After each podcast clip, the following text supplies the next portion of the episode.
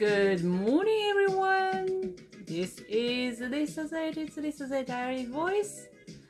It's 9th of March 2021 on Tuesday. I'm recording from Auckland, New Zealand. 皆さんおはようございます。リサ・ゼードでございます。いかがお過ごしでしょうか昨日の月曜日はいかがでしたか、えー週の初日、仕事が重かったよっていう人もいるかもしれないですね。もしくはもう張り切っていこうっていうギラギラした方もいらっしゃったではないでしょうか。えー私はですね、昨日は、えー特にどこにも行ってないですね。えーそうですね、さっきあの街中までドライブに行ってまして、で、あのー行く行く通りにね、ちょうど朝日が出てきてた時なので、しかも渋滞ですよね。もうみんなの朝のラッシュの時ですよね。で、綺麗だなぁと思って見てたんですよね。で、まあ何枚か写真を撮ってツイッターにも載せましたけれども、あの本当そういう、こういう景色が見れるっていうのはいいなぁと思いつつ運転をしておりました。今日は本当に清々しい朝朝で、あのちょっと今曇ってきましたけれども、今もうこの時期ニュージーランドは本当に天候がいろいろです。さっきまですっごい晴れてたのに突然雨が降ってきたりね。で、その逆もあります。なのでね、ニュージーランドの天気はね、本当に変わるんですよ。コロコロ変わります。あの、この間も言いましたけど、天気予報は、あの、あまり当てにはなりません。なので自分でね、もう予防するしかないですね。はい。えー私は朝ですね、今日、あの、10時にね、あの、植木屋さんっていうのかな、日本でいう植木屋さんが来る、来るって言ってたんで、もう急いで朝みんな追い出して、で、掃除機かけの、拭き掃除しの、で、洗濯機を回しのでガーってやってたらさっき電話があって、ごめん、午後になるって言われて、まあそれはそれで別にいいんですけど、あ、そっか、じゃあ、私ちょっとこうゆっくりできるなと思って、今、よっこらしょと座ったところなんですが、座ったところに洗濯が終わるという。で、また立ってね、後で干したいと思いますけれども。あのー本当にね、あの気持ちいいですよね。私ね、毎日はしないと思うんですけど、そんなにガーってこう入ってしまったら、もう家事を全部こう、バーッとこう燃え、燃えながらやるんですよね。で、本当にすっきりするし、やっぱりね、あの、太陽の力だと思います。太陽が出てる時は私はそういう風にいつもなりますね。だから夏はいつもそうだったんですけど、やっぱり曇ったりしてると、ちょっとどんよりして、気持ちもどんよりして、で、ああ、もう洗濯干してもダメだなとか思ったりして、こうネガティブになっていきそうなんですけれども、あのー気持ちは持ち次第、意識次第ですね。はい。なん、何の話やら。えー、さて、今日はですね、あの質問をいただきまして、えーっと、これはですね、本当によく聞かれることなんですけれども、あのですね、えー英語を習得したいのですが、なかなか良い方法がわかりません。どうしたら話せるようになりますか？これはね、あの、英語だけではないと思うんですよ。あの、やっぱり何か身近なわからないことを始めるときにどうしたらそれを克服できるかって言ったら、やっぱり触れる時間を多くすることですよね。で、どういうふうに触れたらいいのかっていうこう質問だと思うんですね、これはね。で、触れるにしても、やっぱり日本にいると、外国人に会うのもそんなにめったにないし、でましてや外国人いても、なんか話しかけたら変な人に思われそうだし、そう、そんな感じで、あの、友達がいない限り、機会ってないですよね、本当に。まあそういう職をしてる人だったらいいんですけども、直接そのネイティブの人と話すという機会がね、ないですよね。なので、いろいろ方法ありますけれども、やはり、えっ、と、外国のものは外国語で聞く。英語のもも吹き替えしてありますけど、字幕で聞く。で、英語で、字幕を読みながら英語でその本人が喋ってるのを聞くっていうことですよね。で、あとは、あのー、まあ、あの、ネイティブの友達が作れたら完璧なんですよ。で、友達も友達に、友達の友達がいるだろうし、そうやってそのネイティブの人と関わる。で、それ、そういうのが分からなかったら、例えば、インターナショナルの会館に行ったりとか、えー、グループに入ったりとか、コミュニティに参加したりとかっていうのもあります。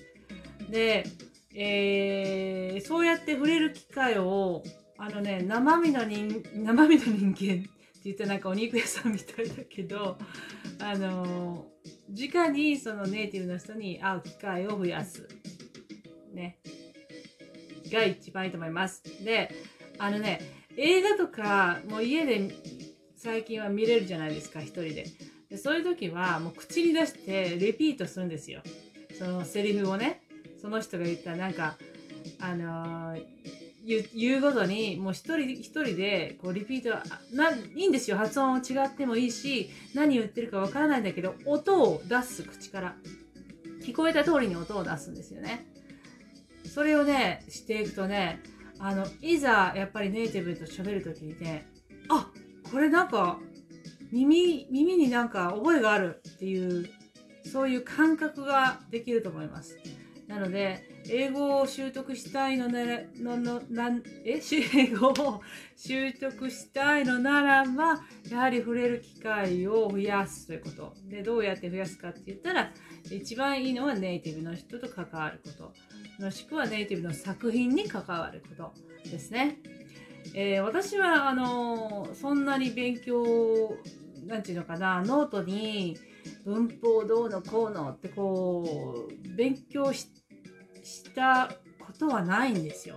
例えば、I, I love apple とか言いますよね。その時にどうして I apple love って言わないのかとかそういうあの文法を中学生の頃から習いますけれども私はそういう感じそのノートに書いて、えー、単語をしっかり覚えてっていうのはあんまりしてないんです。でも、あのー一番いいのはやっぱり単語をたくさん知ってることだしもちろんグラマーも大切なんですよねなのであのねえっ、ー、とまあ書くのももちろん大切ですからどちらも臨機応変にやっていけたらいいんじゃないでしょうか、えー、言語っていうのは、まあ、英語に限らず言語っていうのは私はそうだと思います。やっぱりネイティブに触れることをたくさんする。で、あの、英会話学校によくね、英会話学校あるでしょ？日本に。週2、3回行けるやつ。あれでもいいんですけど、あれでも行ったら行ったで、こう、安心しちゃうんですよね。1時間レッスンだと1時間レッスンして、はい、終わり。で、またこう、切り替えて、切り替えさせられてしまうじゃないですか。なので、あの、私は別にその英会話学校に行きなさいとは思わないです。なのだから、えっと、ボランティアとかね、本当にコミュニティとかっていう、そういう集まりに参加するのがすごいね、あの、自然のね、英語も学べるし、別にこっちがわからなくても恥じゃないし、で、しかもお金もかからないしっていうことで、いいんじゃないでしょうか。と思います。ありがとうございます。えーそれが一つ目の、あのー、ご質問でございました。次はですね、えー、そうですね。で次の質問はですね、えー、子供の頃どんな習い事をしていましたか？習い事私はいっぱいしました。でも、えー、と小学校4、5年ぐらいからですね、えー、まず合唱団に入り、剣道をはじめ、水泳はじめ、えー、雲にね、行きたかったんですけど、雲行きませんでした。あとね、英会話教師も行きたかったんですけど、行きませんでした。あとね、バレーボールしてましたね。小学校の頃からずっとバレーボールしてましたね。ああとはね、そう、剣道はまあ2年ぐらいでやめたんじゃないかな。そんなに長くはやってないです。